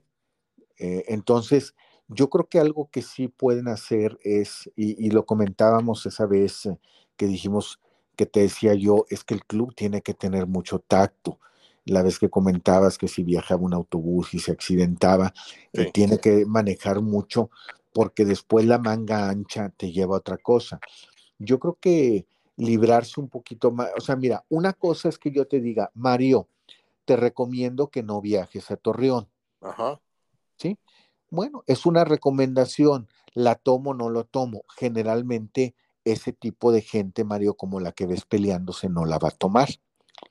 Pero si yo te digo de otra manera, Mario, y sin faltarte al respeto, Mario, cualquier cosa, digo, gracias por apoyarnos, que pase allá, yo no voy a correr con gastos de nada, ni me voy a meter. Es otra manera. Entonces ya, tú, ya tú te la juegas, Mario. porque no te voy a pagar hospitales ni te voy a pagar ¿Te acuerdas que te dije que yo una vez te propuse que el club se tenía que ser responsable de los viajes y, mandar un cuerpo de seguridad para visorear y, reportarle al club? Estos se portaron mal. ¿Qué tal? ¿Qué tal si tú mandas gente? Ya olvídate que los cuiden o no los cuiden. ¿Qué tal si tú primero adviertes a tu afición? A todos los aficionados del Club de Fútbol Monterrey que tengan abono, se les avisa que está prohibido ir a apoyar al equipo a Torreón, o a, en el caso de Tigres, a Torreón, ¿sí? Desde el punto de vista institucional, nosotros prohibimos, recomendamos y prohibimos a la vez que nos vayan a apoyar para allá. Punto. Tú mandas a una persona con una camarita del club y la inmiscuyes ahí entre, entre la, la tribuna y te pones a filmar a todos los que fueron. Los identificas en el sistema y les cancelas su abono terminando la temporada. ¿Sabes qué? No hiciste caso. Haya bronca, no haya bronca, tú le estás faltando a, este reglamento interno. No queremos. Tú puedes ir a Torreón a pasearte, a tomarte una foto a la plaza, ir a Pachuca al reloj, a tomarte unos pastes, pero no queremos tu presencia para que apoyes al equipo. ¿Por qué? Porque ese es un principio del club. Si tú no estás obedeciendo estos preceptos, se te cancela el abono. Hayas participado o no hayas participado. Y nos estamos llevando parejo gente bien nacida, yo lo sé. Si tú quieres ir con tu novia, con tu hijo a ir a apoyar a Monterrey y no vas a pelearte, bueno, es un reglamento parejo, ¿sí? Los identificas en el video, ¿sabes qué? Mira, a estos 50 fueron, no obedecieron la recomendación y el, y el estatuto del club, terminando, no les vas a cancelar automático. Terminando la temporada, señores, vengan para acá. Ah, vengo a renovar. No, fíjate que ya no vas a renovar nada, porque tú viajaste acá, viajaste al Atlas, viajaste al Jalisco, viajaste. Y los agarras en curva a todos, ¿eh? A todos. Porque hay reconocimiento facial, porque los, los comparas el video con, con la credencial. Este, y, y, y, parece muy, muy sencillo eh, de decirlo, pero yo también lo veo factible, Gerardo lo veo factible, porque algo se tiene que hacer. Yo soy de los que siempre, constantemente está buscando eh, respuestas, no, no sé si soluciones, pero respuestas a cómo, a falta de blanquillos para decir no más barras, porque no lo van a hacer. Bueno, pues vamos a tratar de encontrarle este, un modo más inteligente para decirles no te quiero, pero sin correrlos de plumazo, ¿sí? De ya, próximo partido no quiero más barras, no, no lo van a hacer y si lo han hecho, les han levantado el castigo a los 15 días, ¿no? Bueno, vamos a tratar de encontrarles otra metodología, decirles, se les está avisando, no queremos que vayan, el que vaya le vamos a, suspender el abono. Y si aún así te retan, ah, bueno, pues ahora sí me diste la razón y no más abonos para esos güeyes. Esa sería mi postura. Si me impidieran opinión, sería muy radical, a lo mejor sí, porque estaríamos algunos justos por pecadores estarían pagando, pero ni modo. Pero lo que aquí se trata es que el fútbol regrese a ser un espectáculo pacífico, decente y si se puede familiar. Esa es mi postura, Gerardo. Sí, sí, eh, y, está pensada en función a tu afición. Sí. Pero yo creo que los estadios deben pensarla en función a sus estadios, a sus, a sus eventos. Claro, claro, a, claro. A lo que hay allí, a lo que se va a jugar en mi territorio, ¿sí? en, en, eso, pero ahí necesitas mucho la ayuda de las autoridades. Sí, y las autoridades no las va a ver. Ah, vuelvo a lo mismo, Mario, hay países a países, ¿verdad? Por ejemplo, aquí un, un, jugador viene, golpea y viola a una mujer este, y lo mandas al Atlas. ¿Esto es lo que es? Claro. Y pregúntame dónde está. O lo mandas a esconder a Brasil, como a, a Dani Y pregúntame dónde está Dani Alves. Sí, sí, sí, sí, Porque se está enfrentando otras leyes, Mario. Sí, lleva un año. Sí. Yo te, yo te, yo te, te aseguro, Mario, que el besucón de Rubiales a, Jenny Hermoso aquí en México no se hubiera seguido no, no pasa como Ha, tenido seguimiento allá. Vuelvo lo mismo, Mario, pero fíjate, no es el fútbol los están aplicando las leyes. Si no le dieron seguimiento al, que abusó de los chamaquitos de Veracruz, ¿sí? Sí. No le dieron seguimiento a ese caso tan grave, ¿sí? Ya no es de que alguien ¿Y de que, Pumas? ¿Y de sí, Pumas? De Pumas sí, también. O ah. sea, han sido casos muy delicados que no hemos querido tocar porque son muy, muy, muy vergonzosos. Pero este, son casos reales, no son leyendas urbanas. Hubo un entrenador y el reciente, Mario, y el reciente del Necaxa el, más reciente del mes pasado del Necaxa femenil. Es cierto. Nomás lo quitaron y lo pusieron en otra parte. Exacto. Y, asunto. Vuelvo a lo mismo, tiene mucho que ver, Mario, las leyes, las autoridades, no solamente el fútbol, porque a donde están llevando el caso de Dani Alves, a donde llevaron el, el de Rubiales, no quedó en el fútbol mismo el castigo, en el país España. Son las leyes y las autoridades españolas las que están sancionando. Y aquí se sanciona hasta donde el estadio pueda y quiera sancionar. Lo máximo que puede hacer el Monterrey es eh, eh, sacar a sus barristas o sacar a sus aficionados a la calle, pero no los puede meter a la cárcel, Mario. ¿De acuerdo? Eso tiene que ser las autoridades. De acuerdo. Y lamentablemente, por eso te digo que ese tipo de incidentes se presentan y se van a presentar en países donde las leyes, las autoridades son corruptas. A ver, ahí te va. te voy a mejorar la propuesta que hice ahorita, porque si no quieres mandar un empleado del club, ok, todos vamos a procurar que haya paz en nuestros estadios. Tú le avises Tigres, tú le avisas al Santos. Está avisada mi barra, concretamente mi barra, porque tú los puedes identificar en el Estadio Torreón. Si se aglutinan, ese es barra, ¿sí? Si vamos de par en par, si van dos amigos, uno de aquí, otro que vive en Torreón, y nos vemos en el estadio y uno se pone la camiseta, sabes que son, son seguidores locales, pero no van, no van como disfrazados de rijosos, de conflictivos, ok. Tú le avisas al Torreón. Yo ya, yo ya lancé la advertencia de que no vayan. Te voy a pedir de favor que si me puedes poner un empleado del club con una cámara de video a que me esté filmando la zona en donde hay seguidores de Tigres, aglutinados, como barra. Que te haga un seguimiento, así, close up, close up, close up, te mande luego, luego el disco con las imágenes y ya los agarraste.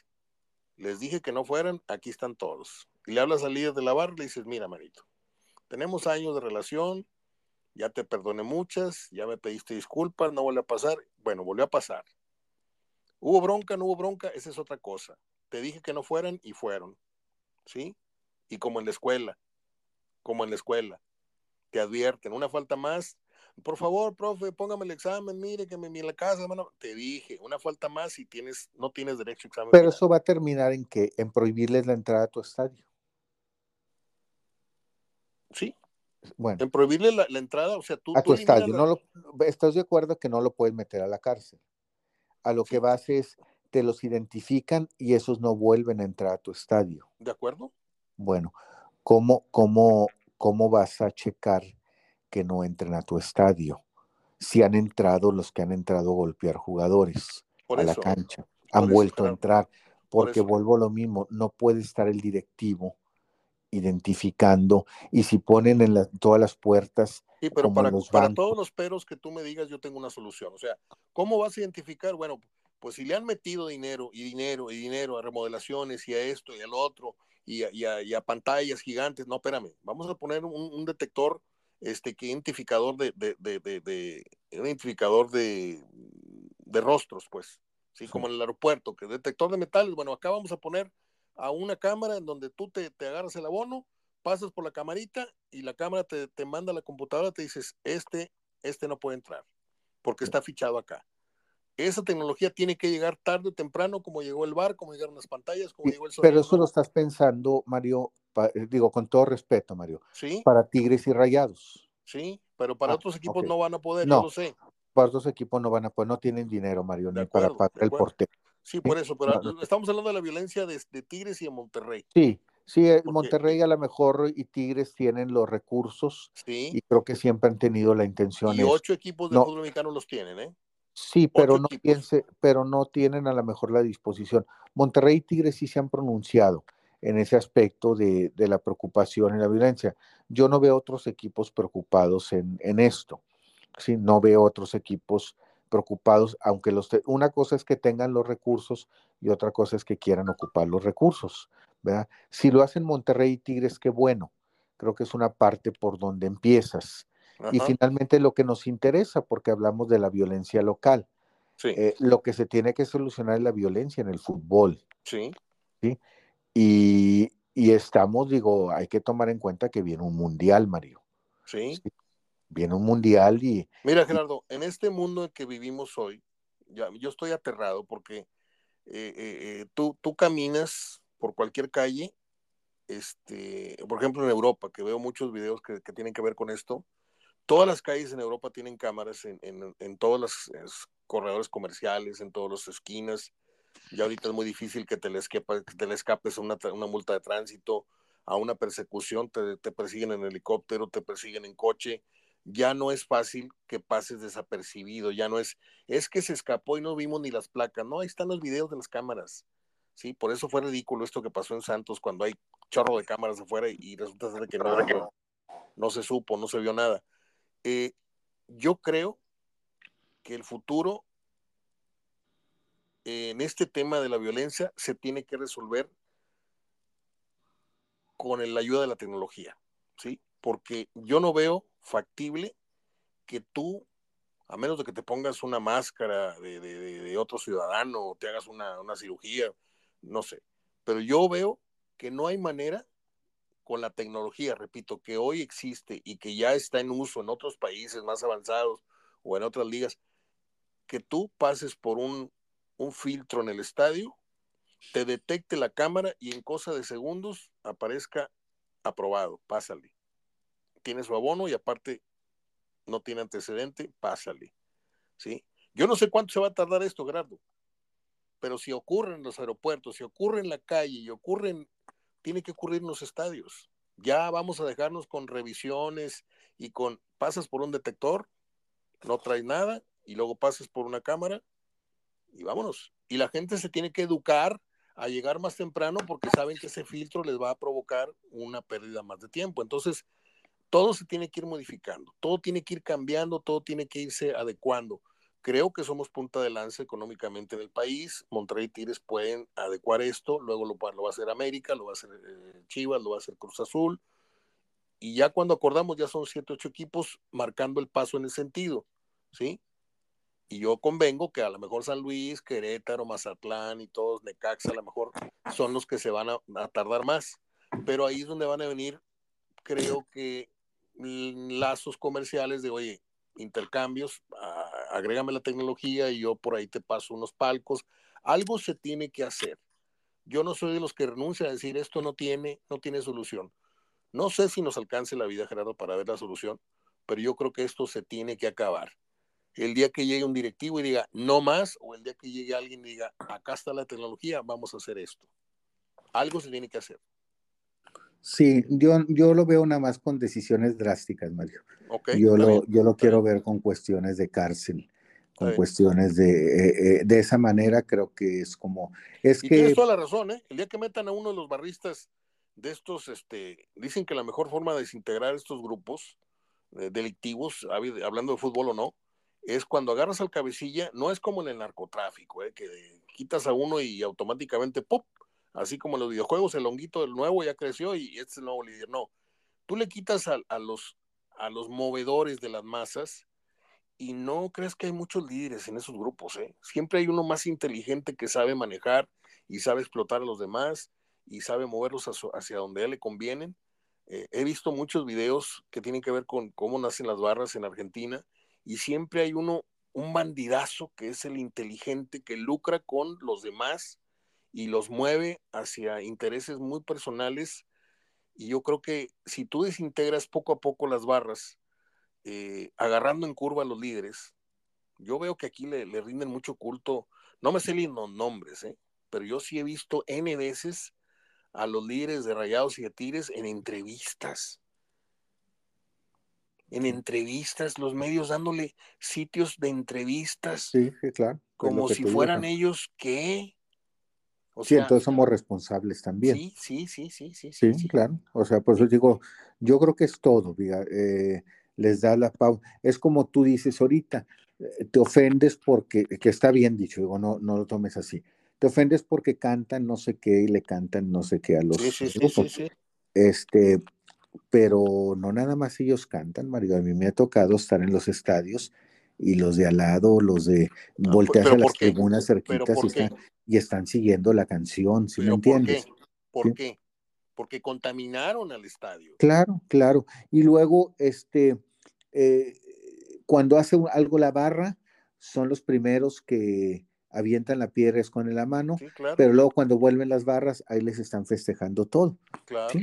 Entonces, es parte de, digo, creo que todos somos parte de, y yo creo que en este caso, eh, debe ser con sanciones. Lo más a la mano es realmente que se apliquen reglas, que las autoridades apliquen reglas y que lleven a la cárcel, que lleven a la cárcel a los que eh, eh, están en este tipo de, actos que, que afectan, como pueden afectar el fútbol, afectan cualquier otro espectáculo.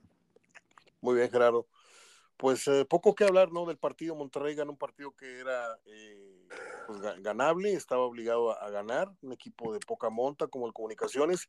Pero ¿qué pasó con el América? Pues eh, mira, el América es, eh, fue exceso de confianza, Mario. Fue soberbia. Fue sobrado. jugó Gerardo? Era contra Estela no sé qué, o Estela, Estela Núñez, o, Constelación de Estrellas, no sé. Fíjate, ayer lo conocí a este equipo.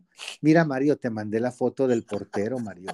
Yo soy menos gordo y menos cachetón que el portero. Sí, sí, sí. No, no, veías ese portero y decías, ¿sabes qué? Participó en cinco fiestas y le tocó en todas llevar los tamales el día 2 de febrero. O sea, y le metes un gol, Mario. Aquí no fue cosa de la América o que ves. Eh. Es el, ese ya lo vi, el Real Estelí de Nicaragua. Sí, sí, de Nicaragua. Este, no, y te, te nombro otros equipos que están participando, el, el, el Moca. Yo el Moca nomás conocía el café. Este, hay otro equipo, Mario, del Caribe. Fíjate, hay un equipo del Caribe, Mario, que pudiera ser el siguiente rival de Monterrey si sorprende a Cincinnati, el Cavalier. Nomás había escuchado el carro. Sí, sí, sí. Este, un Cavalier.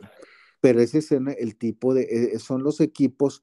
No, ayer escuché, Mario, eh, es que no hay enemigo pequeño, no, Mario. Ayer se confió la América. ¿sí? Mira, América ayer América ayer, cuando mete el gol eh, Valdés, digo el gol Quiñones, eh, estuvo más fácil, no te digo el América, de un 2-2, estuvo más cerca de un 4 5-2, darle de ese tamaño la vuelta, que de quedar 2-1, porque ya no pudieron, porque llegaron a verse abajo 2-0. A lo que voy es esto, ya con una seriedad, Mario, ya siendo serio, ya poniéndose serio, ¿sí? Desde las alineaciones, porque desde la alineación creo que no fue tan serio eh, Jardiné.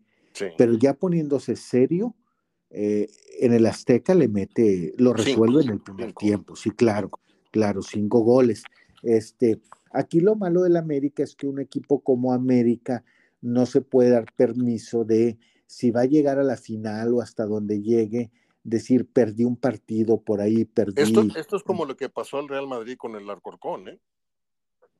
¿Te acuerdas que una vez perdió América con un, un equipo de tercera división? Sí, sí, sí. Según el Arcorcón, si mal no recuerdo era el nombre. Pero bueno, allá muy su problema. Gerardo, son 73 minutos que llevamos conversando, muy sabroso. Te lo digo siempre porque quiero que me recuerdes como una persona que siempre te agradeció y te valoró tu tiempo y tus, y tus aportes en algunas cosas diferimos, en otras más o menos estamos de acuerdo y en la mayoría estoy totalmente contigo. Eh, ¿Algo que tengamos que apuntar de los juegos de hoy? Pues hoy es el eh, Tigres en Vancouver, este juega también el, el, Guadalajara con el Forge, o sea, ya estudié en Canadá, el Forge, si me hubieran ido a apoyar a Chivas, no hubiera sabido a dónde irme apoyarlo, pero es en, es en Canadá, es un equipo de Canadá, no más que es de otra liga, Mario, no es donde juega el Vancouver, es de la Premier League de Canadá, ¿sí? Es el Forge de Canadá, este, el caso de Tigres que va a Vancouver, y primero juega el Toluca contra un rival un poquito más decente que todos los que han enfrentado. Creo que los más decentitos fueron el que enfrentó el Monterrey y Toluca que por lo menos los conocemos. Eh. Bueno, y Tigres, ¿verdad? Tigres, el Vancouver, lógico. Pero vale, va contra el Herediano. Costa Rica, fíjate que es el equipo que tiene más equipos, eh, valga la redundancia, en esta liga. Tiene al Herediano, tiene al Comunicación, al, perdón, al Saprisa, este, y tiene otro ya calificado eh, eh, eh, tiene tres equipos, tiene tres, está viendo, no, bueno, México, es obvio, México, pero me refiero de Centroamérica, es el equipo que tiene más equipo, Nicaragua tiene uno, Panamá tiene al Independiente, este, pero ah, estoy hablando de Centroamérica y del Caribe. Ayer tienen un equipo, Jamaica tiene un equipo. Ayer vi el partido, este, Monterrey, a pesar de los errores que cometió el primer tiempo, porque creo que si el fútbol fuera de merecimientos, el primer tiempo debió haber terminado 3-1 o 2-0 a favor del, del Comunicaciones, porque hubo cuatro intervenciones claves de Andrada que ojalá la gente que lo critica lo recuerde o se acuerde de ese partido también lo toma en cuenta en cuatro claves, cuatro de gol. Luego viene ese gol de Berterame, eh, el empate. Fíjate qué curioso, las, los cuatro hierros, que me sorprende que dos de esos fueron del Corcho Rodríguez, que le quitaron el balón de los pies. De los cuatro no le metieron ninguno. En el gol bien hecho, en el gol que no fue error, es donde eh, viene de, o sea, mejor dicho, el gol bien hecho de, de comunicaciones viene, de, una jugada que no fue un error. ¿sí? Y luego el segundo tiempo anota, anota Ponchito y después estuvo más cerca el 2-2, que pudo que era cuando Monterrey bajó el ritmo, bajó la intensidad, eh, dijo pues ya está, ya está con el 2-1 solucionado, eh, pero viene eh, otra falla de Romo Garrafal que te quitan el balón de los pies y afortunadamente el, el jugador no le anota, Corena no le anota, en dos, primero al poste, después la vuela con la portería abierta, y luego ya, ya se le hace fácil al Monterrey encontrar el tercero cuarto, donde hay que destacar, Mario, lo bien que le va a hacer al Monterrey eh, eh, jugar por ese lado. Yo creo que, que ayer el que debió haber quedado más decepcionado es Vegas, porque creo que se acabó la titularidad de Vegas. De acuerdo. Eh, jugando Arteaga de lateral y va a potenciar más a Gallardo dejándolo al frente Gallardo nada más entró Arteaga y anota, mete un pase, puso otros dos que no fueron gol y mete un gol, remató otros dos que no fueron gol. Es decir, eh, del minuto 61 que entra Arteaga y que manda a Gallardo totalmente al frente eh, para que Arteaga cuide atrás, eh, tuvo tres centros a gol y tres remates de cabeza a gol, con mucho peligro. Entonces, creo que por ahí ya encontró el Tan Ortiz una buena opción o dos jugadores que definitivamente pueden ser o van a ser titulares, ¿verdad? Eh, Monterrey gana 4-1, viene a jugar la próxima semana aquí. El aliciente del Monterrey es eh, meter la máxima cantidad de goles para que el ganador de Cincinnati o Cavalier eh, sea el que primero lo reciba y vuelvan a, a resolver en el BBW.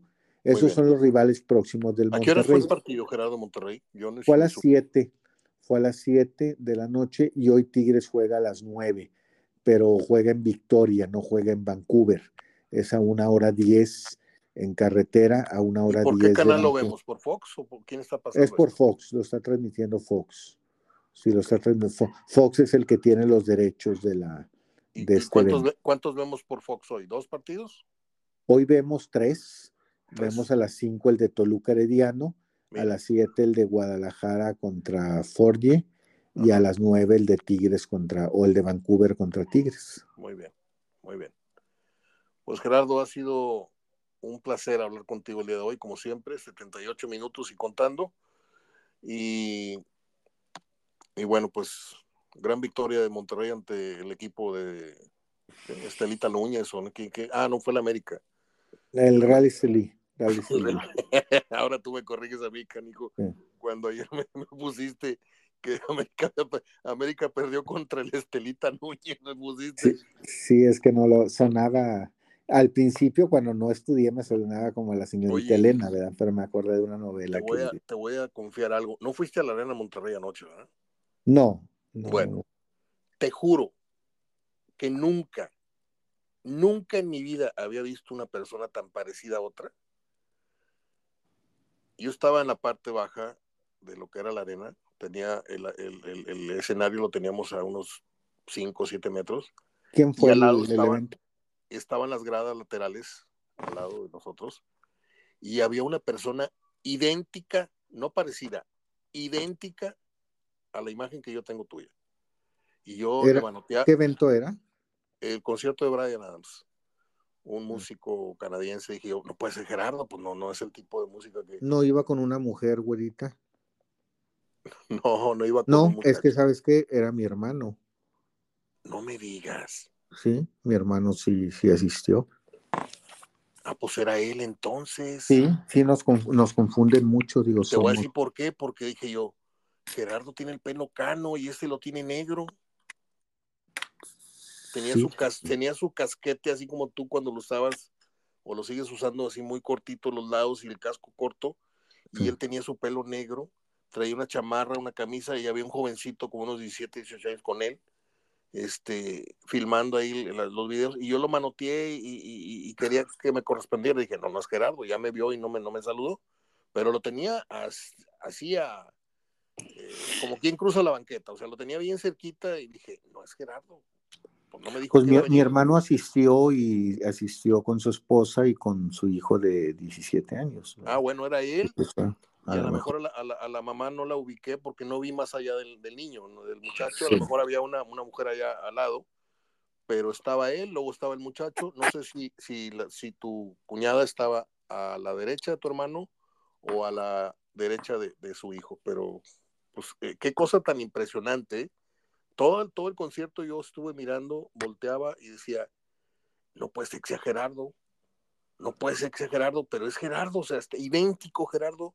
Yo no sé si es gemelo tuyo o hermano. No es gemelo, pero sí nos confunden mucho y, él y yo tenemos un acuerdo de que cuando te ve alguien que no conoces, salúdalo. Este, eh, sí, no, sí tenemos un acuerdo porque sí hemos tenido. ¿Él es Reynold? Pues, no, él es Jorge. Jorge. Ah, sí, de hecho yo cuando voy a, a, esta tienda que está en, el HIV que está en Calzada del Valle, Calzada San Pedro, no, me, me atienden como un rey, digo, porque él trabaja allí. Ah, sí, él trabaja, digo, no en ese, él trabaja en el corporativo de cosas, pero también va a comprar ahí. Entonces me atienden muy bien, mire, vamos a abrirle esta caja si están llenas y todo. Y pues yo me dejo querer, ¿verdad? No les digo nada, como si fuera yo, ¿verdad? Ah, te confunden con él. Sí, me confunden con él, sí, me confunden con él y, me dan muchas preferencias en, todo y si la caja está llena de, vamos a abrirle esta y... Sí, sí, sí. Te tiran confeti, te ponen un sombrerito así como los comerciales y todo, ¿no? Sí, un abrazo platicamos el viernes, Dios mediante. Sí, ya con los partidos del, fin de semana que empiezan el, partido Mazatlán Atlas y Tijuana Querétaro. Y, la fisonomía, no nada más la cara, la fisonomía también es muy parecida, Gerardo. Sí, no, no, somos este, igualitos, ¿eh? la verdad, este, sí, mucha gente cree, que la misma, la misma barriga del oso yogi que tienes tú, así tenías su mm. chaqueta tipo members only, Así la chaquetita que tanto tiempo te vi yo en el estadio, igualito, sus pantalones así de vestir, así como un pantalón de vestir de oficina, y, y, nada más le faltaba el bigotito que usaste mucho tiempo, pero yo volteaba y decía, nunca en mi vida había visto una persona así, con ganas de pararme y decirle, Gerardo, ¿eres tú? No, no soy yo. Ah, bueno, pero se, se perdieron las luces y era un montón de gente el que iba subiendo la escalinata, porque de, lo que era la parte baja teníamos que subir por la grada, y iban adelante de mí como unos cinco escalones. Te lo juro que yo iba apresurando el paso para tratar de estar atrás de él y decirle, disculpa, ya nada más con que me, contestara sabía si eras tú o no. Se me perdió entre la multitud. Y ya dije, bueno, mañana le pregunto a Gerardo si era o no era. Yo sabía que no eras, porque no te ubico yo en un concierto de Brian Adams. No, no, ni, ni iría ni gratis, ¿verdad? Este no, no iría. Pues te perdiste un gran show, maestro, nada más te quiero decir eso, un gran show. De los mejores tres conciertos que he ido en mi vida en la ciudad de Monterrey, y son muchos, ¿eh? Te estoy hablando no, sí, pero no lo conozco, no, no conozco al, artista. Bueno, te voy a regalar un, CD con música de él. Te mando un abrazo, Gerardo. Gracias, María. Hablamos el viernes. Dios Qué grato platicar contigo. Hasta luego. Hasta luego.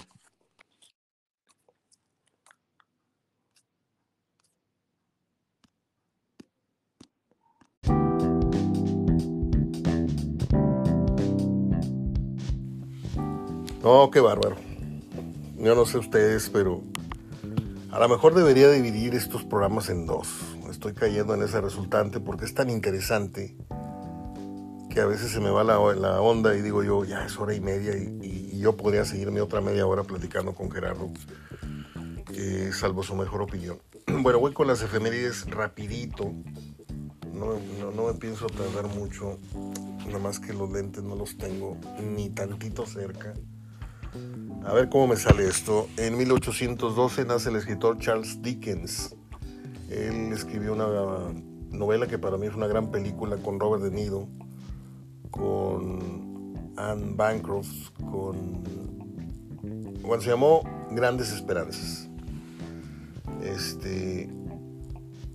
Véala, por favor, es muy buena película y muy buena adaptación. En 1800, no, en 1908 nace el atleta y actor estadounidense Buster Crabber. Otra vez, Krabby.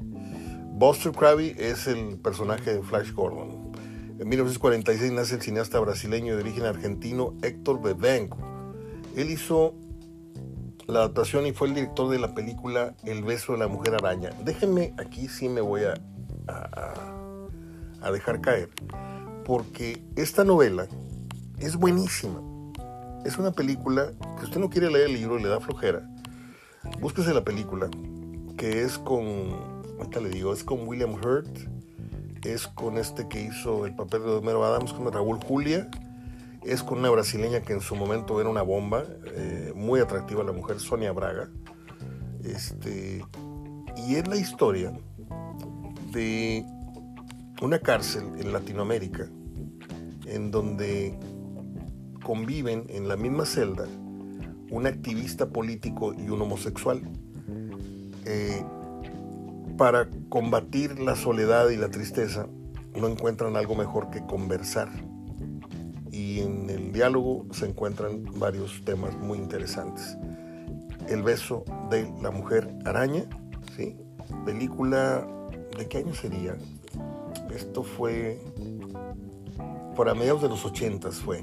Yo estaba en la escuela y recuerdo haberla ido a ver a un, no sé si a muestra internacional, no sé qué, pero está muy buena la película se la recomiendo bastante. El director es Héctor Bedenko, al que estamos recordando hoy por su, fecha de nacimiento. Bueno, regreso a las efemérides, si usted me lo permite. Déjeme eh, ubicarme. Estoy en 1947, nace el estadounidense Wayne Alwyn.